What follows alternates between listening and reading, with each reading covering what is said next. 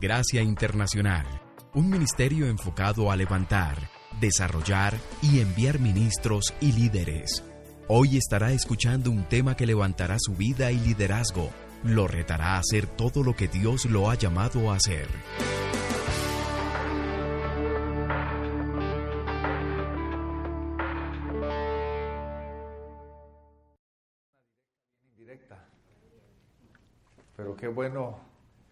Hemos apartado este tiempo para poder estar con el Señor. Hemos estado viendo este mes uh, que estamos comenzando el reino y el lema de este mes es manifestando tu reino.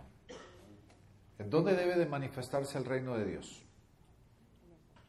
¿Dónde primero? Nosotros. Esa debe ser la oración, ¿verdad? Interesantemente, el reino de Dios está lleno de lo que yo voy a llamar hoy contradicciones. El reino de Dios está lleno de qué? Contradicciones. ¿Qué es una contradicción? Algo que parece totalmente contrario, ¿verdad? Estaba pensando hace unos minutitos, ¿verdad? ¿Cómo es la conversación entre un hombre y una mujer? donde la mujer está toda trompuda, ¿verdad? Y está bien enojada y el hombre le dice, ¿qué te pasa, mi amor? ¿Estás enojada? No, estoy bien, estoy bien. ¿Qué es eso? Es una contradicción. En Guatemala, mi país natal, hay, ciertas contradicciones también. Por ejemplo, uno entra a una tienda y cuando uno quiere comprar algo, uno entra y le dice, regáleme esto. Y la gente ya sabe de que la palabra regalar significa vender. Un guatemalteco llega a México y entró a una tienda y le dijo, regáleme una Coca-Cola. Aquí no regalamos, vendemos. Es una contradicción, porque uno está diciendo algo, pero realmente está queriendo inferir otra cosa. Y el reino de Dios está lleno de ciertas contradicciones que parecen extraños. ¿Por qué? porque las queremos ver basado en nuestro concepto de pensamiento. Las queremos analizar y las queremos juzgar basado en nuestras experiencias del pasado o nuestro conocimiento educativo, lo que hemos venido aprendiendo a través de, de 10, 12, 14, 18 años de estudios, venimos y queremos juzgar el reino de Dios basado en eso y entonces se vuelve una contradicción. ¿Por qué no vamos a 1 Corintios capítulo número 2? Y ahí hay, una, hay, algo que quiero usar como fundamento. 1 Corintios 2, versículo 14. Note lo que dice ahí. Dice, pero el hombre natural no percibe las cosas que son del Espíritu de Dios, porque para él son qué? Locura. Y no las puede entender porque han sido o han de ser discernidos espiritualmente. Las cosas espirituales no las podemos nosotros juzgar bajo un concepto natural, tienen que ser ¿qué? discernidos espiritualmente, porque si queremos nosotros entender lo espiritual, para nosotros es una locura. Es una locura. Al punto que aún dentro de este mismo capítulo, en el capítulo número uno, perdónenme, el mismo libro, en el capítulo número uno, versículo 18, nos habla de que para la gente la predicación del Evangelio es una locura. Comienza con el pensamiento cómo va a ser de que una persona que muera va a ser suficiente para todos. Es entendible que uno muera por uno que uno, ama, ¿verdad? Es entendible eso. Es entendible que un esposo dé su vida por una esposa, un padre dé su vida por un hijo, un hermano dé su vida por un hermano. La Biblia claramente nos dice de que no hay amor más tremendo que uno dé su vida por alguien que uno ama.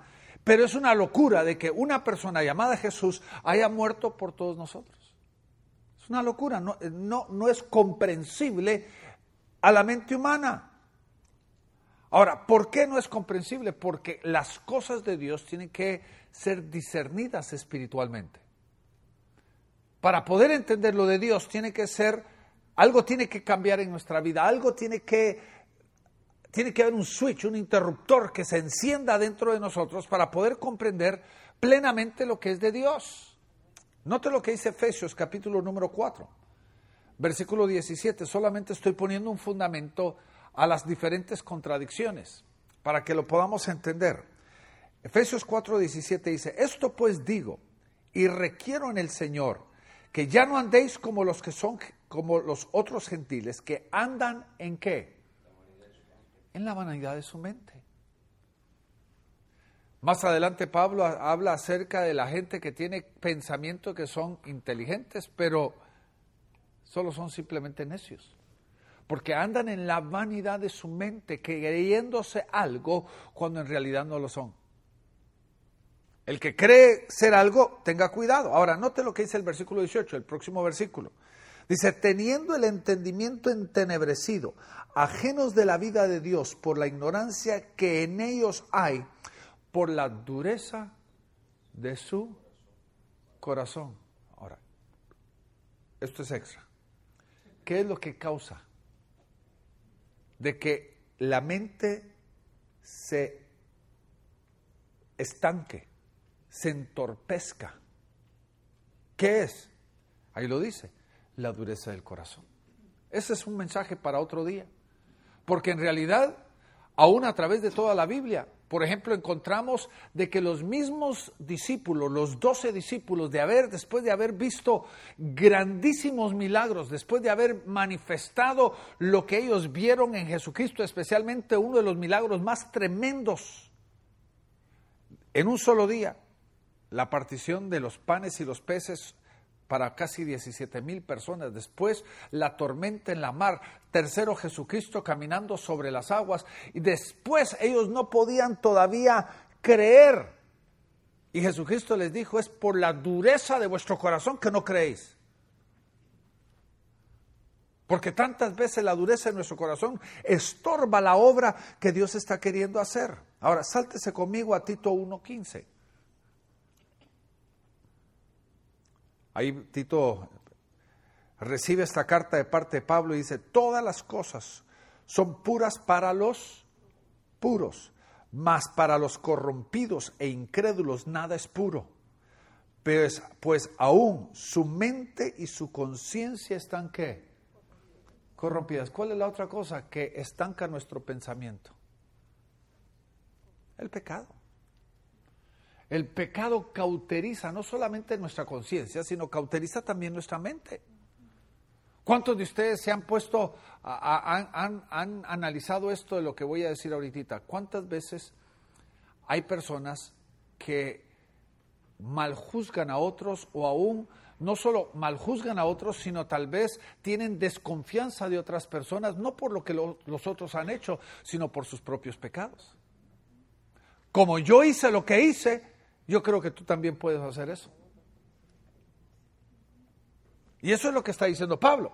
Mi pecado me lleva a mí a que no pueda yo pensar en pura, cosas puras, no pueda pensar acerca de lo que estoy enfrentando, acerca de lo que estoy leyendo, acerca de lo que estoy viendo, una forma pura. Porque el pecado me estorba. Ahora, saltémonos y ahora termino, con esto termino la introducción. Colosenses 1.9.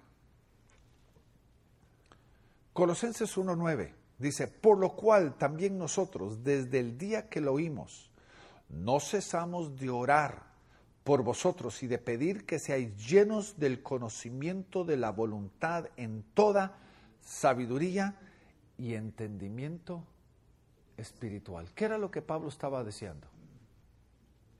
De que ellos sean desarrollados en qué? En sabiduría y entendimiento espiritual. ¿Para qué? Para que podamos absorber y poder comprender lo que estamos escuchando. Porque aún Jesucristo lo dijo tantas veces, tienen oídos para oír, pero no oyen, tienen ojos para ver y no ven. ¿Por qué? Porque hay cosas que encontramos nosotros en la palabra que parecen contradicciones. Que si los queremos entender a nivel natural, nunca lo vamos a comprender. Y todas esas contradicciones tienen que ver con el reino de Dios. ¿Sabe por qué? Porque el reino nos está preparando para un estilo de vida diferente.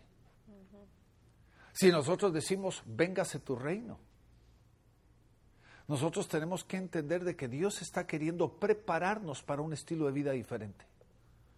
Cada uno de nosotros enfrentamos cosas en la vida diariamente. Cada uno de nosotros estamos siendo bombardeados por diferentes cosas. Alguien nos dice una indirecta, alguien fue sarcástico con nosotros, alguien buscó nuestro mal, alguien quitó algo de nuestra vida, alguien nos robó, alguien nos maltrató y queremos nosotros responder en una forma natural, mas no entendemos lo que la Biblia está hablando. Y tengo varias, varias contradicciones. En realidad hay ocho o nueve contradicciones que le voy a eh, compartir. La primera, el reino nos dice que si yo quiero subir, yo tengo que bajar. ¿Se recuerda todo lo que he venido diciendo en la introducción? Son contrariedades, porque la mente humana no las entiende. Para que yo pueda subir, yo tengo que bajar en el reino. Y esto no es simplemente un dicho, sino hay varios ejemplos que nosotros podemos encontrar en la Biblia. Ahora, si yo quisiera usar un modelo en la Biblia, el modelo sería Jesucristo. Si Jesucristo pudiera estar aquí en carne y hueso, en cada una de estas contradicciones, yo le puedo decir Jesucristo es el modelo. Porque lo que él experimentó y lo que él vivió manifiestan el reino. Él era la expresión del reino de su estilo de vida. Ahora, el pasaje fundamental que nos habla acerca de Jesucristo es Filipenses capítulo número 2, versículo 5 en adelante, donde comienza y dice, haya pues en vosotros este mismo sentir que hubo en Cristo Jesús. Lo que está diciendo ahí, Jesucristo es nuestro modelo. Él es el patrón que nosotros debemos de seguir. Él es el que va a marcar la pauta de nuestra vida, el que nos va a demostrar un estilo diferente de vida. El grave problema es de que el reino nos está demandando algo que para nosotros es difícil. dice, haya pues en vosotros este mismo sentir. Ahora, déjeme, déjeme, yo he dado la clase que se llama Cristología una multitud de veces. Y la palabra cristología es el estudio acerca de Cristo, la doctrina de Cristo. Y este pasaje en Filipenses capítulo número 2, versículo 5 en adelante hasta el versículo 9, lo vemos nosotros como un, una bajada y llega y empieza a subir.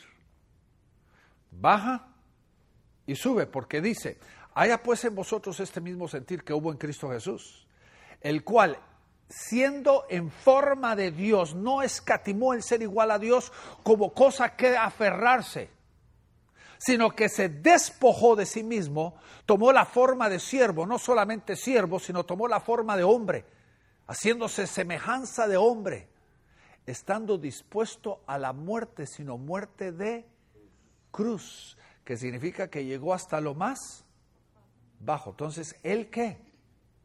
Bajó. Y como bajó hasta lo sumo, dice que Dios le dio un nombre que es sobre todo nombre. Entonces, ¿qué? Él bajó y como él bajó, pudo subir. El mismo sentir. El poder bajar nos lleva a nosotros a subir. Ahora, este es el elemento fundamental de la Biblia. Porque muchas de las cosas que usted ha oído, muchos de los mensajes que usted ha escuchado, tienen que ver con este principio. Por ejemplo, nos habla, por ejemplo, la Biblia del que quiere gobernar o el que quiere tener autoridad, tiene que primero ser qué? Un siervo. ¿Qué se le pide a una persona que quiere tener autoridad? Primero tiene que bajar, para que a través de bajar pueda subir. Jesucristo se lo dijo a sus discípulos, a los reyes de las naciones. Ellas, ellos se toman la posición, se toman la autoridad, se toman el poder y nosotros lo llamamos bienhechores, mas no será así entre vosotros. ¿Qué le estaba enseñando Jesucristo a sus discípulos? Un estilo de vida que tiene que ser contrario. Y le dijo, no será así entre vosotros, sino el que quiere ser el primero, tiene que ser el servidor de todos.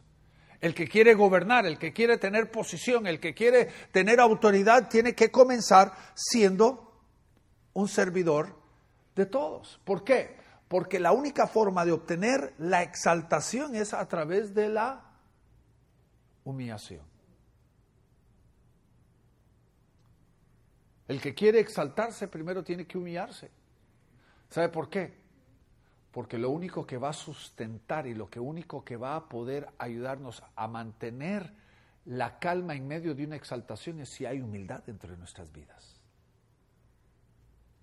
Porque ¿qué viene antes de la caída? Dice la Biblia.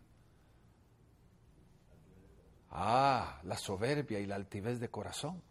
Viene antes de la caída, pero ¿qué sustenta la gloria o qué sustenta la honra o qué sustenta el éxito? La humildad. Ahí es donde la Biblia nos viene y nos empieza a demostrar que la única forma de poder subir es bajando. Parece contrario, es una contradicción, pero es el reino enseñándonos a cambiar nuestro estilo de vida, cambiar la forma que nosotros enfrentamos las cosas. Por eso Jesucristo en el Sermón del Monte dijo ahí en Mateo capítulo 5, versículo 3, bienaventurados los pobres de espíritu, porque de los tales es el reino de los cielos. ¿De qué estaba hablando? De los pobres de plata. Estaba hablando de los humildes, de aquellos que se han sustentado de la humildad y por medio de la humildad están alcanzando a obtener el reino. La segunda contradicción que entra dentro de este mismo plano. Si yo quiero gobernar y tener autoridad, yo tengo que servir. Yo tengo que servir a mi prójimo. ¿Sabe cuál es la esencia del cristianismo? Es esa. El concepto de liderazgo es el concepto de servicio. Nuestra vida debe de estar empapada a través de este concepto. Que para nosotros no debe de haber mayor gloria que el concepto de servir. Ahora vivimos en un mundo vamos a llamarlo un mundo comercial, vivimos en un mundo capitalista, en un mundo en el cual todos los que estamos trabajando vivimos en alguna forma, alguna manera al servicio de otros. Nos pagan para servir. ¿Sí o no? Y llevamos eso a nuestros hogares. Y le decimos a los hijos, ¿cuánto me cobras si me lavas el carro? Y creemos de que les estamos enseñando responsabilidad, y sí, humanamente le estamos enseñando responsabilidad, pero no le estamos enseñando los caracteres del reino. Porque desde ese punto en adelante nosotros le estamos enseñando a nuestros hijos de que el trabajo va a producir un resultado personal.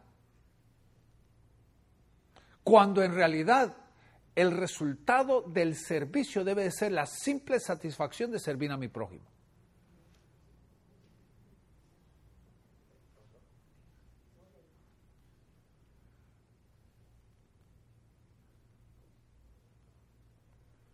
Sin un beneficio personal.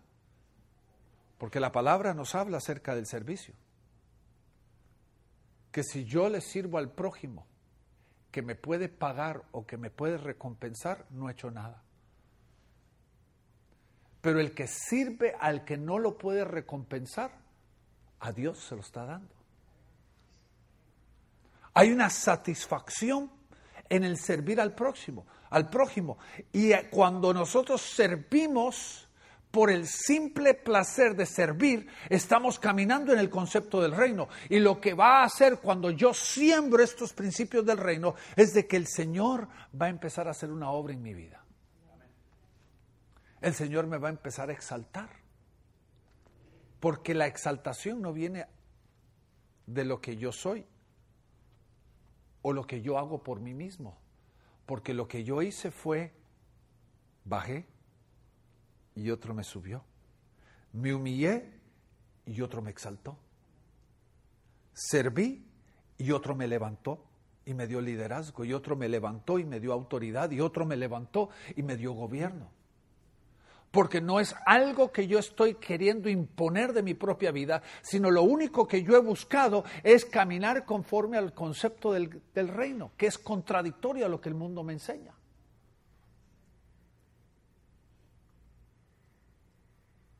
¿No le parecería a usted que el mundo sería muy diferente si todos tuviéramos esta actitud? Los conceptos del reino serían muy diferentes, ¿sí o no? Aquí viene el tercero. Mateo 10, 39. Bien interesante, dice, el que hallare su vida, la perderá, mas el que pierde, perdiere su vida por causa de mí, la hallará. ¿De qué está diciendo? ¿Usted quiere ser un ganador? La Biblia nos hace esa pregunta. ¿Quieres ser un ganador? Tienes que ser un perdedor primero. En un mundo tan competitivo como el que vivimos hoy, ¿sí o no? Donde todos quieren ser ganadores. Cuando en el concepto bíblico, en el concepto del reino, porque estamos hablando del reino, en el concepto del reino, el más ganador es el peor perdedor. Y el peor perdedor es el ganador a nivel humano. Porque puedes ganar este mundo y perder tu alma. Puedes ganar este mundo y perder a tu familia. Ahora, todo marido sabe de que este es un principio de la, de la familia, ¿verdad? Todos maridos saben de que la única forma de ganar en el hogar es perdiendo. Juanito, tenés que aprender este concepto. Porque la, la, la, vida, no la Biblia, sino la vida, podemos ganar la batalla y perder la guerra. ¿Sí o no? ¿Cuántos de ustedes alguna vez se han metido a un argumento, a un pleito de palabras? Y usted le ganó porque usted sabe más a una persona, usted le ganó, pero perdió el respeto de la persona. ¿Sí o no? ¿O perdió el honor? Por simplemente bajarse al nivel de una persona y ganarle a una persona en algún tipo, usted perdió el honor. Y ahí es donde viene este concepto de que tantas veces queremos ganar y perdemos, pero cuando estamos dispuestos a perder, vamos a ganar. Porque el que pierde su vida, la ganará. Pero el que gana su vida, la perderá. Ahora le pregunto, ¿quién es el modelo de eso?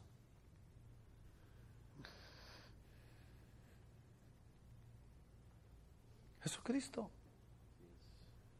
en cada una de las situaciones que nosotros podemos ver acerca de Jesucristo, la forma que Él fue atacado, la forma que Él fue menospreciado, la forma que Él fue vituperado, la forma que Él fue violentado, en cada una de ellas Él estuvo dispuesto a perder.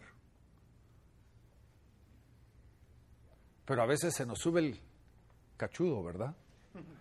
Cuando nos sentimos atacados o cuando nos sentimos maltratados o cuando nos sentimos a violentados, nosotros queremos responder con esa misma medida. Y nosotros olvidamos varias cosas. En primer lugar, nos olvidamos de que el que nos justifica es quién. Él es el que justifica a Jesucristo.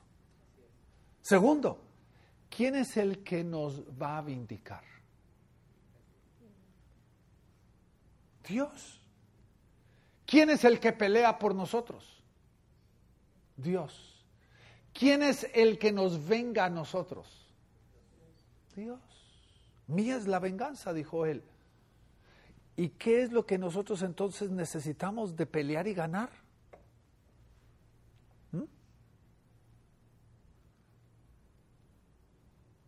¿Por qué es que estamos tantas veces queriendo pelear nuestros derechos y pelear nuestras, nuestras cosas y queremos nosotros constantemente estar ahí peleando para poder ganar? Hay un principio que es tan importante. Y eso tiene que ver con el hecho de que hay veces en situaciones donde aún nosotros tenemos el derecho de ganar, debemos de aprender a perder. La Biblia nos habla acerca de Jesucristo, por ejemplo, cuando Él fue juzgado y dice, y no abrió su boca. No se defendió.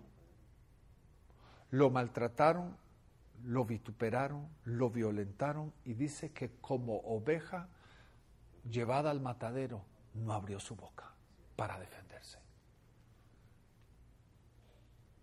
Y algunos de ustedes que son pero superbocones, que no se quedan callados ante lo que usted parece una injusticia.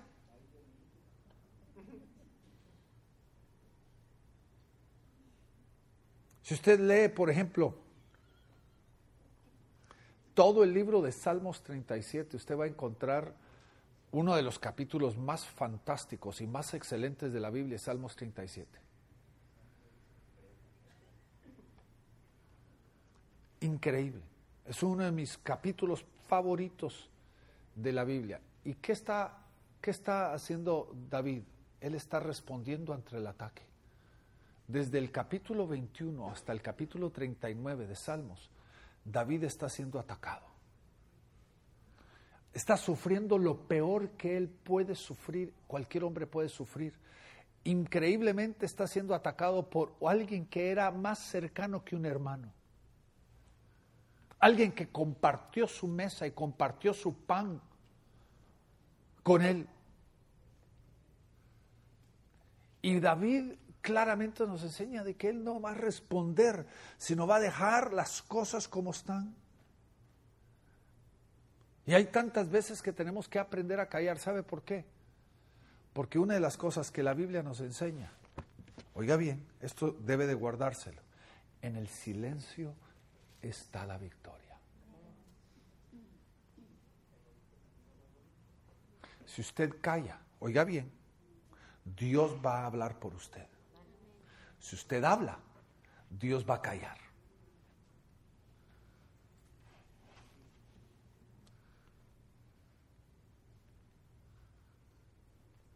Porque es parte del concepto de bajar para poder subir, parte del concepto de humillarme para ser glorificado.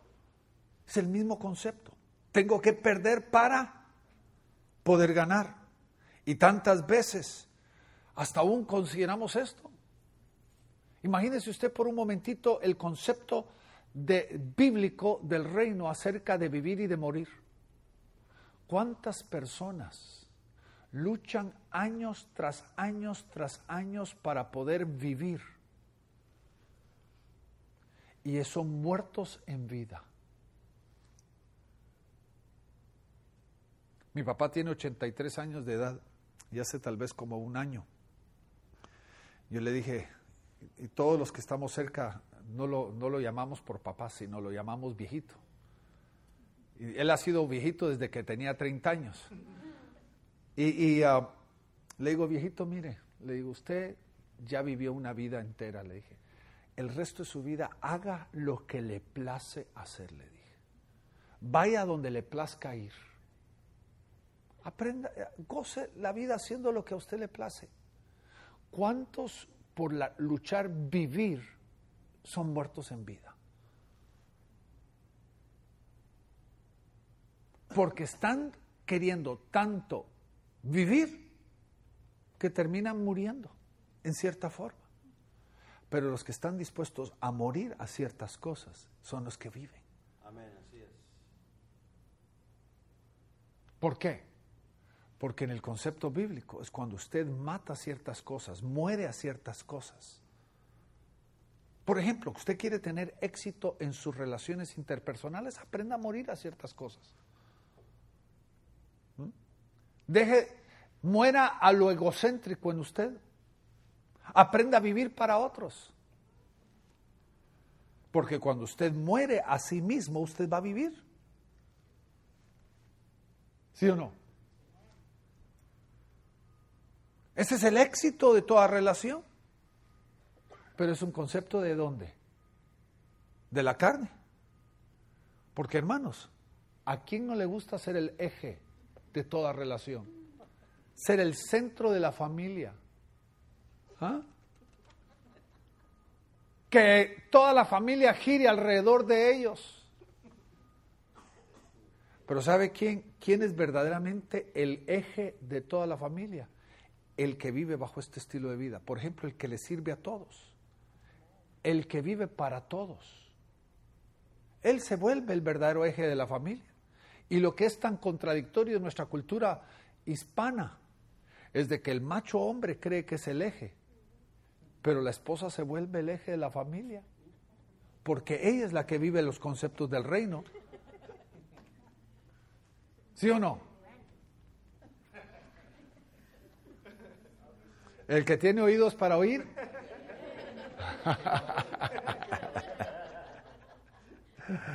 Vayamos a Mateo capítulo 13, versículo 12, para ver otro de los principios del reino. ¿Qué dice ahí? Porque a cualquiera que tiene, se le dará y tendrá más mas el que no tiene, aún lo que tiene, se le será quitado. Este es uno de los versículos más difíciles de interpretar, porque es un concepto del reino.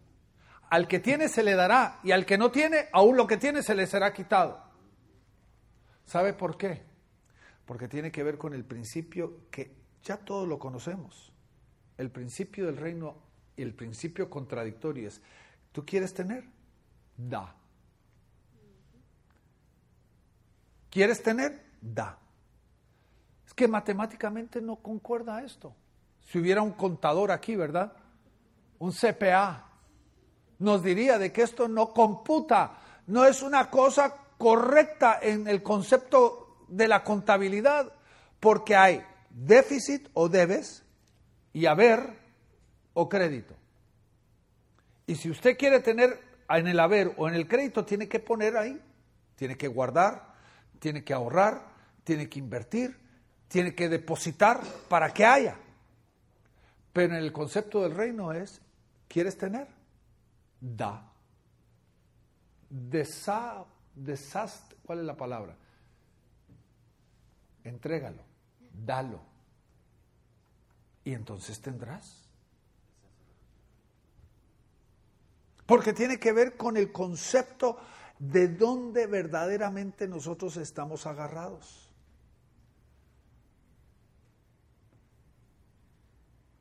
¿A qué estamos nosotros agarrados? ¿En dónde está nuestra dependencia? ¿En dónde está nuestro corazón? Porque lo que hace el reino, el reino penetra hasta lo profundo y lo que hace es confrontar lo que verdaderamente tiene nuestro corazón y a lo que nosotros estamos agarrados en el concepto de nuestro corazón. El concepto del reino penetra hasta lo profundo y confronta esas áreas de nuestra vida. Amén. Ahora veamos la próxima, la próxima contradicción. Para ser primero tengo que ser qué? El último.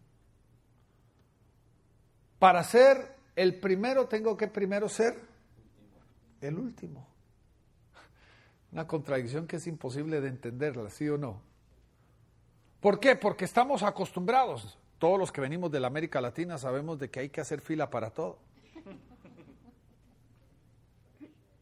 Y hay veces cuando las filas son largas, la gente llega Hoy tiene que llegar. Yo me recuerdo cuando había que hacer algunas filas de aquellas centenarias. Uno llegaba a las 3, 4 de la mañana para poder agarrar su puesto, ¿verdad? Algunos pasaban toda la noche ahí haciendo su puesto. Para poder tener un buen puesto, ¿verdad? Y uno pelea el ser primero. Pero en el concepto del reino, que es contradictorio, nos está diciendo, el que quiere ser primero, llegará a ser el último. Y el que está dispuesto a ser el último, será el primero. ¿Sabe por qué? Recuérdese lo que acaba de decir. Yo hago lo que el reino me pide y Dios hace lo que Él hace basado en lo que yo estoy dispuesto a hacer. Si yo hablo, Dios se queda callado. ¿Se recuerda? Ahora, si yo estoy dispuesto a poner a otros en primer lugar para que yo tome el último. Yo levanto a otros, yo prefiero a otros, yo pongo a otros en un lugar que a ellos les debería de corresponder y yo tomo el último lugar. Dios es el que me transporta al primer lugar. Por eso la palabra de Dios dice, ah, no te sientes en la, mesa principal. Porque qué vergonzoso es que te sientes en la mesa principal y vengan al oído y te digan, no, no, no, esta no es su mesita, allá la de último, allá, hasta el fondo de la suya. Es mejor que usted se vaya a sentar al fondo y que vengan allá y le digan, no, no, su lugar está en la mesa principal. Porque tiene que ver con nuestro corazón. Lo que Dios está tratando es con qué? nuestro corazón. Ahora veamos otra contradicción.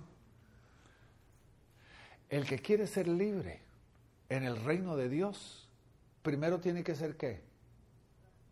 Esclavo. El que quiere ser libre tiene que primero ser qué? Esclavo. Ahora, este es un concepto mucho más profundo que simplemente una, una contradicción de este concepto. Oiga bien, ¿Cuántos de ustedes se han confrontado con jóvenes o con personas adultas en esta cultura que constantemente están peleando sus derechos y constantemente están peleando su libertad? Muchachitos de 14, 15, 16, 17 y de hasta 18 años andan diciendo, yo soy machito, ya puedo hacer yo esto. Y están peleando su libertad y en el proceso de buscar su libertad terminan siendo esclavos de aquello que están declarando como libertad. Este es un concepto de, de, la vida. El que está buscando independencia termina siendo esclavo de algo. Pero cuando en el reino yo estoy dispuesto a ser esclavo de Jesucristo, es que voy a encontrar verdadera libertad.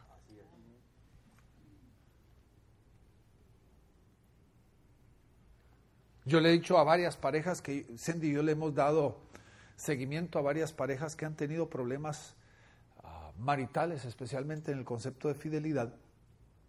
Y yo le he dicho a varios que han enfrentado estas situaciones maritales, yo le digo, ¿sabes cuál es la clave de alcanzar libertad en tu matrimonio?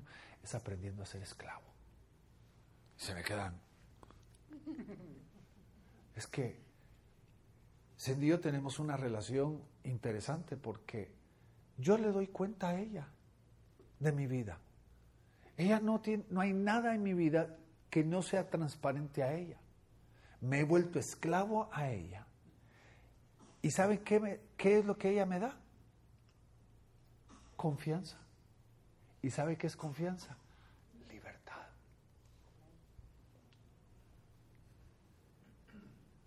¿Está entendiendo el concepto? Que cuando yo soy esclavo voluntariamente, lo que produce en mí el reino es libertad genuina. Porque aquellos que andan queriendo ser libres, no, yo soy el macho de mi casa, yo soy el varón, yo puedo hacer lo que a mí me plazca. Y los pobres están agobiados porque 24 horas al día la mujer los anda persiguiendo. No tienen libertad, los está llamando, los está texteando. Todo el santo día, ¿en dónde estás? ¿Cuándo vas a venir? ¿Con quién andas? Le preguntó, ¿esa es libertad? No, esa es esclavitud. Y ha alcanzado esclavitud porque dice que es libre, soberano e independiente.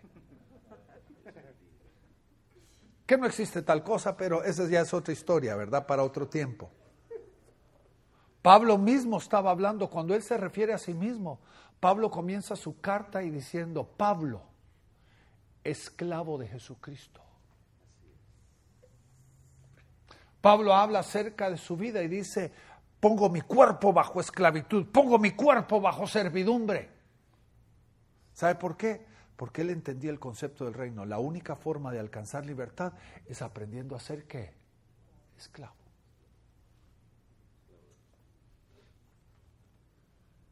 Concepto del reino. ¿Y de dónde viene? De una contradicción del reino que si nosotros llamaríamos esta iglesia la iglesia de los esclavos, ¿cuántos vendrían?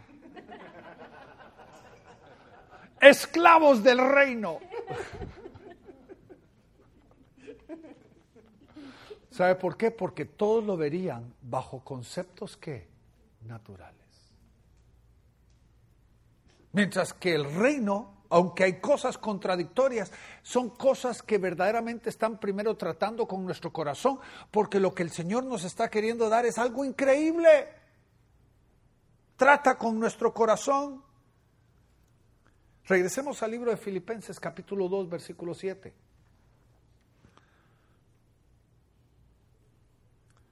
Cuando habla acerca de Jesucristo dice, haya pues en vosotros este mismo sentir que hubo en Cristo Jesús, el cual siendo en forma de Dios no escatimó el ser igual a Dios como cosa de que aferrarse. Y ahí en el versículo dice, versículo 7 dice, y se despojó a sí mismo ahora. En la versión antigua, que, que es la que yo estoy leyendo ahorita, la versión antigua dice, se anonadó no tiene nada que ver con nadar. Anonadó, ¿qué significa? ¿Qué significa en el castellano la palabra anonadó o anonadarse? No, no, no, no, no, no. Viene la anonadarse. La palabra central de esa palabra es nada. Anonadarse. Nada. Significa se volvió nada. Cuando, imagínense usted por un momentito, quisiera tener un pizarrón para mostrarles. Jesucristo es ciento por ciento Dios. Un momentito.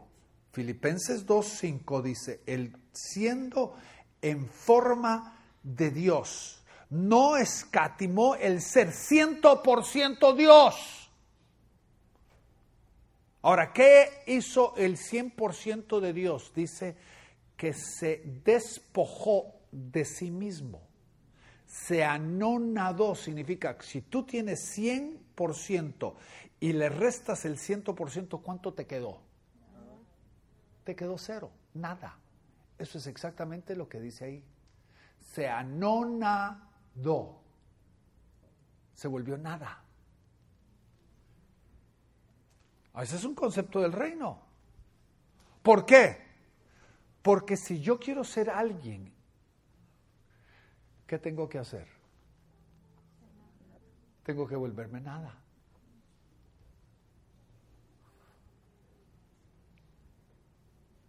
¿De dónde viene el volverme a alguien? ¿Mm? En el mundo, el mundo tradicional, aún el mundo cristiano tradicional, yo me encuentro con unos cuantos cuates que me van a alabar, que me van a exaltar, que me van a, dar un nombre. O yo me impongo, encuentro poder, encuentro posición. Pero en la Biblia, en el concepto del reino, si yo quiero exaltarme, antes de poder exaltar o alcanzar exaltación, yo tengo que envolverme despojarme de mí mismo, despojarme de mi gloria, despojarme de mi honor, despojarme de las cosas que el mundo usualmente las consideran el éxito, la marca del éxito. Porque al fin y al cabo, en el reino yo tengo que preguntarme, ¿a quién estoy queriendo agradar? ¿Estoy queriendo agradar al hombre?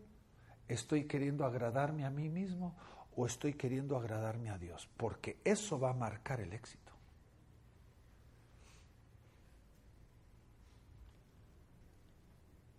Porque el éxito en el reino no tiene nada que ver con el éxito humano.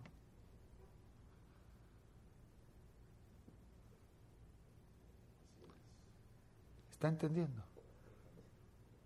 Jesucristo, ¿cuántos discípulos tuvo? No me diga doce. Jesucristo tuvo miles tras miles, tras miles, tras miles, tras miles de discípulos. Pero ¿cuántos estuvieron en la cruz? ¿Cuántos lo acompañaron a la cruz? Uno. Uno. ¿Cuál es la marca del éxito? Cuando hay miles de personas delante de nosotros y nos están aclamando. Bienvenido el Hijo de David, Osana al Altísimo. Porque los que le pusieron las palmas a los pies, dos días más tarde le estaban diciendo, crucifíquenlo. Si Jesucristo hubiera dicho en su currículum vitae, ¿verdad? En su hoja de vida, me aclamaron rey de Jerusalén. Esos mismos que lo aclamaron rey de Jerusalén fueron los que lo quisieron crucificar. ¿Cuál era la marca de su éxito? Antes de que él pudiera ser exaltado, él tenía que anonadarse. El volverse nada. ¿Está conmigo? Estas son contradicciones del reino. Ahora le pregunto, ¿qué tienen que ver con nosotros? Todo.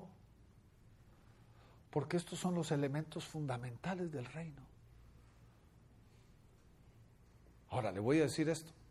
Jesucristo lo que hizo cuando enseñó el reino fue no solo innovador, sino le quitó el fundamento a la gente. Los sacudió y botó cualquier cosa que se tenía que caer. Le echó fuego para ver qué se quemaba, porque lo que quedaba era genuino. Lo que se quemaba no servía de nada. Yo no he venido a traer paz, sino que división. Eso fue lo que Jesucristo dijo. Porque Jesucristo vino a cambiar el concepto de nuestra forma de pensar. Y si somos hijos del reino, nuestra forma de pensar tiene que cambiar. Ahora el Señor no está pidiendo de que mañana usted ya implemente todos estos conceptos en su vida, sino el Señor está pidiendo de que cada día usted pueda enfrentar cada situación con ojos diferentes. Que cuando usted sea vituperado, cuando usted sea atacado, cuando usted alguien le haga una injusticia a usted, cuando alguien quiera pelear con usted, cuando alguien le robe, cuando alguien le haga una estafa a usted, ¿cómo debería responder? Yo me recuerdo, Cindy y yo enfrentamos una situación muy difícil. Años atrás, nosotros sacamos un préstamo por varias personas fuimos fiadores de, tres diferentes iglesias en la compra de una propiedad, de, sus tres diferentes propiedades. Y nosotros tuvimos que pagar, fuimos fiadores y mensualmente la gente que prestó les dimos derecho a que sacaran de, nuestra cuenta bancaria el dinero todos los meses. Y era una cantidad casi de dos mil dólares al mes que nosotros estábamos teniendo que pagar todos los meses y a veces no nos quedaba nada para el mes. Y le yo voy a decir, las tres iglesias nos quedaron mal. Las tres iglesias nos quedaron mal. Finalmente una de las iglesias nos terminó de pagar tres años más tarde. Después de que ya nosotros habíamos pagado la deuda, ellos nos pagaron tres años más tarde. Otra iglesia, otras dos iglesias estaban muy, muy en mora. Y el Señor me habló un día. Estábamos en un retiro pastoral y el Señor me habló y me dijo, perdónale las deudas. Wow. Eran 25 mil dólares. Y el Señor me dijo, perdónale la deuda. Y ahí estaban los dos, no, perdóneme, estaba uno de los pastores, el otro no estaba. Y entonces en medio del servicio yo llamé al pastor y le dije, mira, el Señor me acaba de hablar, consulté con Cindy, te perdonamos la deuda. El caso del pastor eran más de 7 mil dólares que nos debía. Esa misma semana yo llamé al otro pastor y el condenado me dijo algo que me molestó mucho. Me dijo, eso es lo que yo esperaba de usted, apóstol.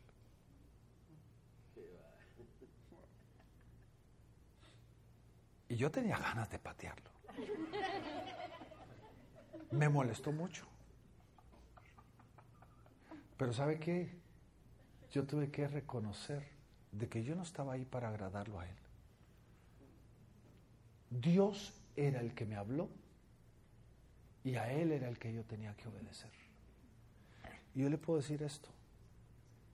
El Señor nos lo ha devuelto a creces. ¿Me está entendiendo? A creces. ¿Por qué? Porque cuando estamos dispuestos primero a perder, a morir, a no defendernos, a no pelear, ante lo que podría parecer una injusticia. Porque yo le digo, nosotros no fallamos un solo mes en pagar esa deuda. Un solo mes no, no, no, no, no dejamos de pagar la deuda, aunque a nosotros no nos estaban pagando de dónde comíamos y cómo comíamos y cómo, yo le digo, Dios sobrenaturalmente proveyó, y durante ese tiempo de deuda compramos dos carros nuevos. Imagínese. ¿Por qué? Porque Dios es fiel. Porque lo que Él mira es nuestro corazón. Él mira la actitud, de la forma que nosotros respondamos. ¿Por qué? Porque lo que Dios está formando, Él está formando en nuestra vida un carácter del reino. Él está formando en nuestra vida una forma diferente, nos está preparando para reinar con Jesucristo. Y si no podemos reinar en las circunstancias de la vida y no podemos reinar en medio de los problemas que estamos enfrentando, ¿cómo vamos a querer reinar con Él?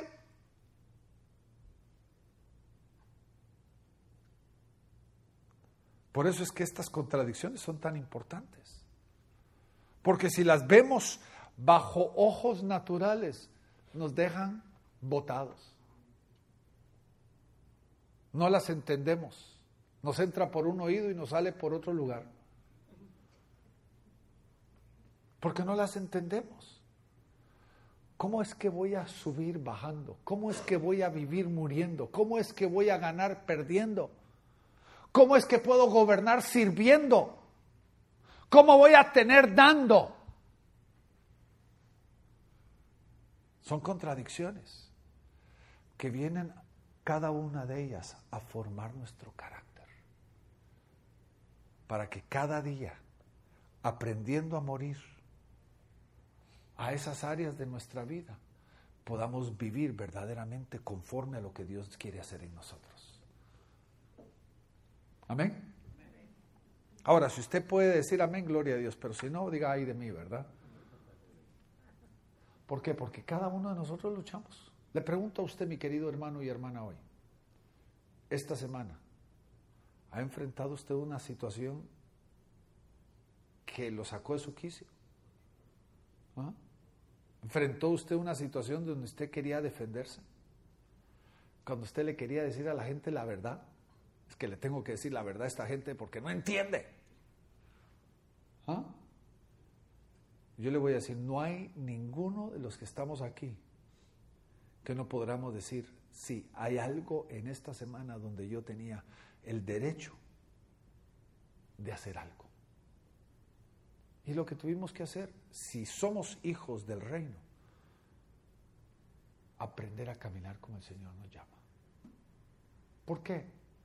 Porque cuando yo callo, Dios habla.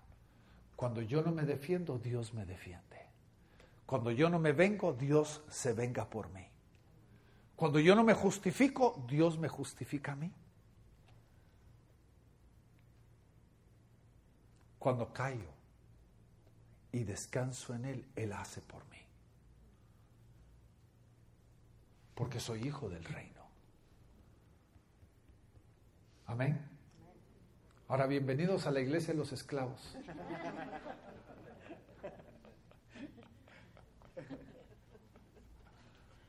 Porque la única forma de alcanzar libertad genuina es aprendiendo a esclavizarnos a lo que Dios está queriendo hacer.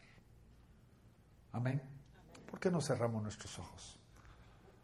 Aleluya. Padre, esta noche Señor, te damos gracias por lo que tú haces en nosotros. Tú, Señor, eres digno de pedir cosas de nuestra vida que a veces parecen imposibles, incongruentes, contradictorios. Pero tú estás formando nuestra vida, Señor, para que podamos convertirnos en la persona que tú nos has llamado a ser. Padre, tú haces una obra nueva.